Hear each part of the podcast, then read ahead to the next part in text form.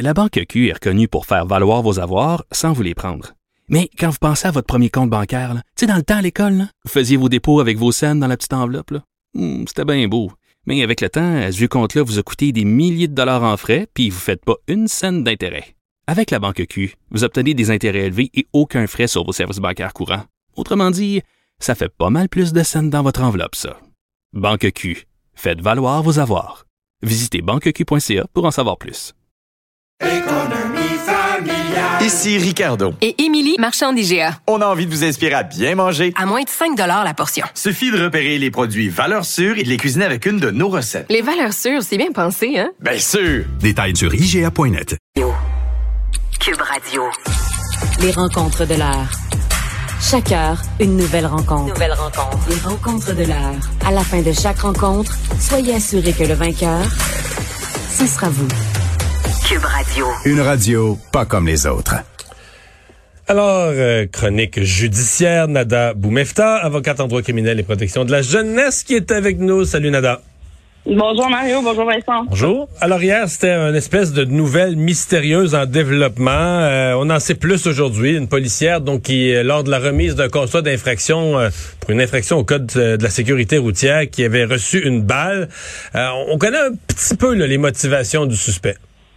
Oui, effectivement. D'abord, euh, dire que ce serait une caméra qui aurait aidé à la recherche du suspect qui s'était enfui, donc euh, avec son propre véhicule. Et sur le coup, on avait très peu d'informations pour euh, le retrouver. Au moins, on était capable de le faire et de saisir également des armes chez lui qui étaient chargées. Donc, on, clairement, un individu qui avait plus qu'une arme et qui était très dangereux.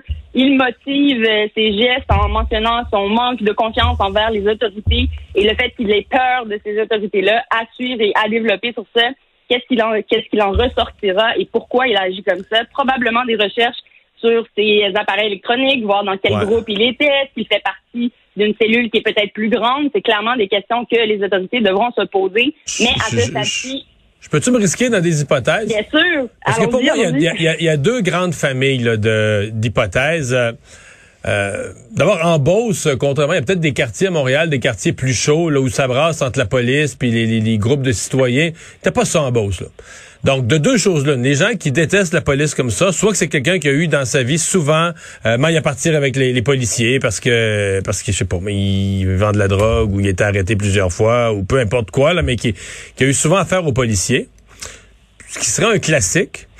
Ce qui serait plus inquiétant et surtout beaucoup plus nouveau, beaucoup plus lié des événements récents, c'est que c'est un complotiste. là. C'est quelqu'un qui Ben, déteste la police à cause de des couvre-feux, des mesures sanitaires, du port du masque, euh, qui s'est fait avertir. Sincèrement, je le sais pas, j'ai aucune information que ce soit. Mais j'essaie de voir d'autres hypothèses, là, puis j'en ai pas. C'est, c'est, j'appelle ça des familles d'hypothèses, mais pour moi, c'est ça les deux grandes familles d'hypothèses. Euh, quelqu'un qui a eu tout- toute, toute sa vie du trouble avec la police parce que c'est quelqu'un qui a, qui a baigné dans la petite criminalité, ou que c'est un complotiste. Ben, plusieurs questions peuvent se poser. Il peut y avoir une question aussi de santé mentale, Mario. Ah, oui, oui, oui, affaire-là. tout à fait. Après ça, le lien avec le pourquoi et dans quelle catégorie de gens ou quelle idéologie il semble vouloir défendre en défendre pardon en tirant sur euh, euh, l'autorité littéralement et déjà en possédant des armes est-ce qu'il y a un pro arme etc mais fort probablement que des questions seront posées en tout cas j'espère que les autorités le feront et pousseront l'enquête des mandats seront demandés probablement mais à ce jour il est euh, accusé de tentative de meurtre donc contre la policière et on verra le fond de cette affaire-là. J'espère avoir plus de réponses parce que clairement, dans le milieu dans lequel on est en ce moment, avec l'augmentation des coups de feu, l'augmentation des armes dans les rues, que ce soit même à Montréal ou partout au Québec, ben on veut essayer de restreindre ça. Et s'il y a des cellules à contrôler ou à surveiller, ben évidemment, on va tenter de faire euh, des liens de la sorte. Aujourd'hui, on manque de détails dans nos OCC Ouais. pour en conclure à A, B, C, D, E. Mais voyons euh, la suite, sachant, euh, sachez en tout cas que le suspect a été arrêté et, il est derrière euh, les barreaux, là, donc va suivre le, suivi euh, judiciaire criminel. On verra s'il sera remis en liberté. Mais tu as mentionné euh, réseaux sociaux. C'est certain qu'en 2021, quand les policiers, quelqu'un commet un geste aussi grave, puis qu'on veut chercher ses motivations, tu saisis son sel, tu saisis son ordinateur, tu regardes ce qu'il a publié, ce qu'il a échangé comme message. À, part, si c'est quelqu'un qui, qui, qui utilise pas ces outils-là, mais dans le cas où il les utilise, à mon avis, en, en 10-15 minutes de recherche, tu vois son idéologie, tu vois ce qu'il a publié, euh, s'il est crackpot, puis il a échangé toutes sortes de menaces avec des gens. Ça peut, ça peut être une enquête qui est pas si compliquée là, de comprendre son idéologie, ses motivations ou ses liens avec un groupe. là. C'est sûr, mais il faut le faire en respectant la loi et Oui. avant de pouvoir saisir, par exemple, des matériels électroniques comme ça qui n'ont pas de lien nécessairement avec l'infraction principale dont il est accusé. euh, il faut aller chercher plus euh, de détails, plus de preuves extérieures pour aller chercher des mandats de perquisition et des mandats pour aller saisir ces appareils-là et pouvoir y entrer euh, et avoir accès à l'information qu'il y a là-dedans, tout en sachant qu'on peut trouver autre chose hein, qui appartient à cette personne-là qui peuvent être personnelles et mener même à d'autres accusations. Et là, j'ouvre la parenthèse sur la pornographie juvénile, par exemple, et ce type de choses-là. Euh, on peut avoir accès à beaucoup de choses. Donc oui, euh, c'est des questions qui peuvent être posées, mais ça devra être fait une étape à la fois, c'est clair. Parce qu'en tout cas, si ça tombe sur mon dossier, je vais me poser des questions et m'assurer que le mandat a été obtenu de la bonne En bonne et façon. forme, non là. seulement en bonne et due forme, mais non seulement sur des ah, ben sûrement que il est lié, alors on va y aller. On peut pas y aller que su- sur des suppositions. faut quand Et- même avoir des motifs et un juge va se pencher là-dessus pour autoriser le tout. Une fois qu'ils ont accès, ben certainement, euh, probablement essayer de voir quel clic est-il sur le dark web, qu'est-ce qu'il y en est. Et l'idée est d'aller chercher le plus de gens de ce réseau-là possible et Ouais. de les mettre à terre. Mais tu sais bien de le préciser parce que des fois, les gens trouvent que trouvent que c'est lent. Là. Ils vont dire, ben là, qui rentre dans son ordinateur, qui est vérifié, mais tu as raison de dire, des fois, ça prend une journée, deux jours, parce que les policiers, ils peuvent pas rentrer dans, dans l'appartement de l'individu, ouvrir l'ordi, euh, ils serrent les ouïes, puis ils donnent son mot de passe de force, puis c'est pas même ça marche. là. Il y, a y a une procédure à suivre, puis des fois, ça peut prendre quelques heures ou une demi-journée ou une journée pour qu'un juge vérifie les choses, autorise euh, la perquisition, donc l'accès au matériel informatique, et ça doit se faire dans les formes. Tout à fait. Nada, euh, j'ai hâte de t'entendre sur le prochain dossier parce que tu connais bien euh, le, le traitement judiciaire des plaintes en violence sexuelle et violences conjugales. On apprenait aujourd'hui que Québec va de l'avant après plusieurs recommandations en ce sens, là, mais avec les tribunaux spécialisés dans des cas de violence sexuelle et conjugale. Oui, et ce qui est particulier, il faut savoir que c'est quand même de matière criminelle, donc fédérale. Ici, le provincial décide d'aller de l'avant suite à un rapport qui a été émis. Évidemment, on a connu avec tristesse là, euh, une année avec des féminicides qui ne, cessaient d'augmenter et d'une violence euh, malheureusement vraiment triste et accablante. Alors, le gouvernement a décidé d'aller de l'avant. Maintenant, est-ce que je qualifie ce projet-là de projet exceptionnel et qui va tout changer demain matin? Ça va se faire au jour le jour, mais ce que j'apprécie, c'est qu'il y ait un mouvement qui a été fait pour bien encadrer les victimes, essayer de leur donner le maximum d'accès à des ressources, ce qui n'était pas, pas que ce n'était pas le cas maintenant en ce moment dans le système judiciaire. On le fait, il y a des équipes déjà spécialisées au DPCP qui suivent les victimes et ils tentent le plus possible d'éviter justement qu'elle ait à répéter son histoire, revivre un trauma. Mais ce que le gouvernement ici suggère, c'est de créer une espèce de porte unique où tous les plaignants, les victimes, euh, comme ça, d'actes d'agression sexuelle ou d'actes personnels, physiques, de passer par là pour s'assurer qu'ils aient accès, par exemple, à des psychologues, je l'espère, à des gens comme des travailleurs sociaux, des gens qui peuvent les aider, par exemple, à les réhéberger, trouver un nouveau logement. Alors, s'assurer de tout ça et j'ajoute même euh, s'assurer que les enfants en cas de séparation ne manquent de rien, donc peut-être impliquer le système de DPJ qui, lui, est provincial dans tout ça. Mais on comprend qu'il va aussi devoir y avoir un mouvement fédéral. On tombe en élection, euh, se questionner là-dessus et savoir si effectivement on va de l'avant avec des tribunaux spécialisés, donc en termes de juges qui n'écouteraient que ce genre de causes-là. Est-ce que c'est la chose à faire? Voyons euh, comment ça va évoluer. Mais je tiens à mentionner, Mario, que la loi a quand même été modifiée et modifiée euh, presque à chaque année là, depuis l'évolution de ces euh, crimes-là et la façon aussi dont la société en a assez de, de voir ces crimes-là, entre autres en couvrant plus la victime, en permettant à la victime euh, d'avoir des droits aussi devant la cour. Si jamais des requêtes sont faites en défense, elles doivent être évaluées et la, et la plaignante aura le droit de choisir un avocat de son choix. Ça, c'est nouveau. Alors qu'avant, le DPCP ne représente pas les intérêts de la, de la victime. Et là, dans le processus, elle pourrait aller chercher un avocat extérieur tierce pour l'aider.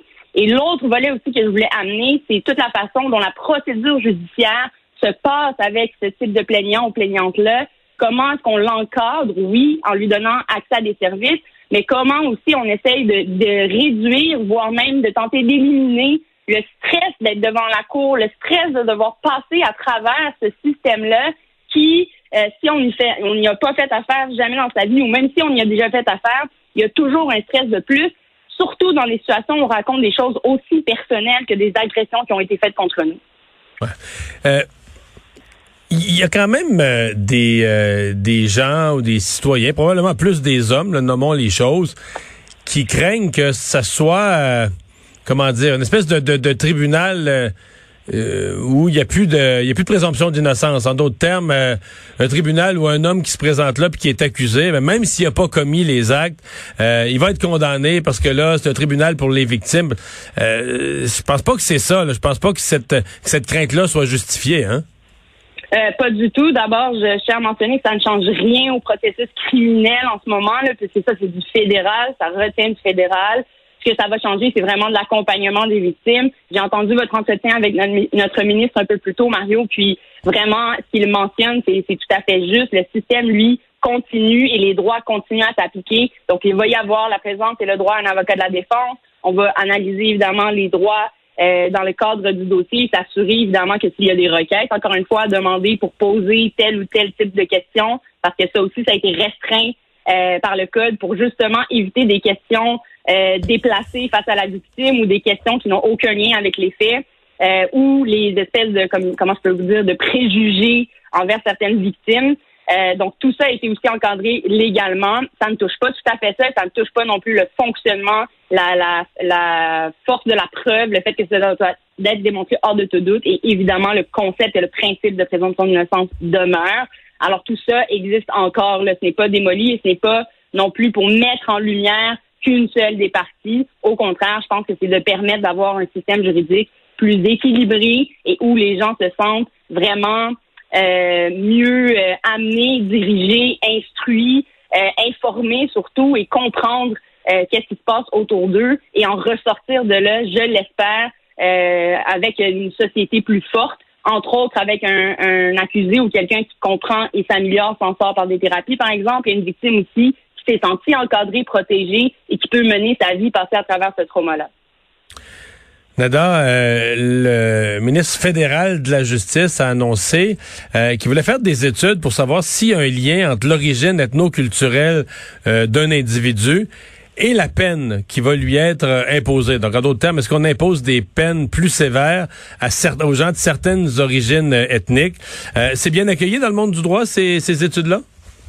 Oui, l'association, entre autres, des avocats criminels de la défense, en fait, applaudissent cette décision et je vais seconder et appuyer également cette décision-là.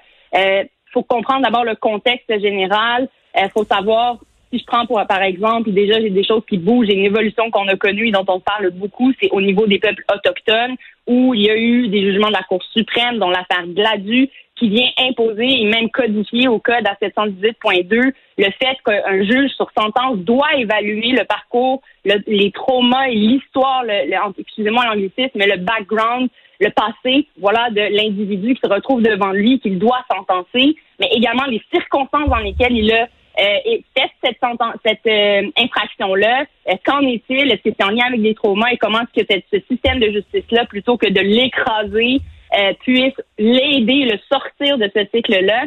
Et malheureusement, on le voit, les gens qui sont racisés se retrouvent beaucoup plus dans le système juridique, sentencés, oui, à des peines qui peuvent être plus sévères, dans des circonstances aussi où la compréhension un peu du système juridique sur eux n'est pas très claire. Donc, cette distinction-là culturelle aussi cet espace-temps-là peut exister, mais on ramène vraiment ça à l'étape de la sentence, d'une évaluation de l'individu. Puis, messieurs, j'ouvre le débat là-dessus, puis peut-être pour vous faire comprendre.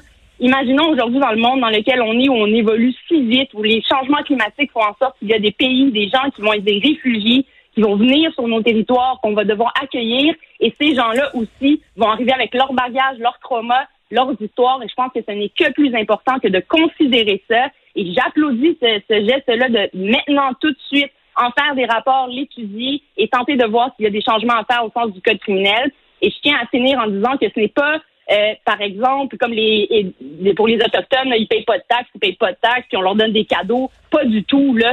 Du tout, du tout, du tout. L'idée, c'est d'avoir vraiment une sentence qui va être raisonnable, juste et dans les circonstances imposées à un individu qui va en apprendre et en ressortir pour éviter de revenir de rentrer dans le système encore et encore et encore et encore. Alors qu'un bénéfice tant pour les communautés que pour la société en général, je pense que c'est une excellente chose d'investir là-dedans. Mais en fait, une peine devrait être donnée sur les faits et d'aucune façon être influencée par l'origine. Merci beaucoup, Nada. Au revoir, à, demain.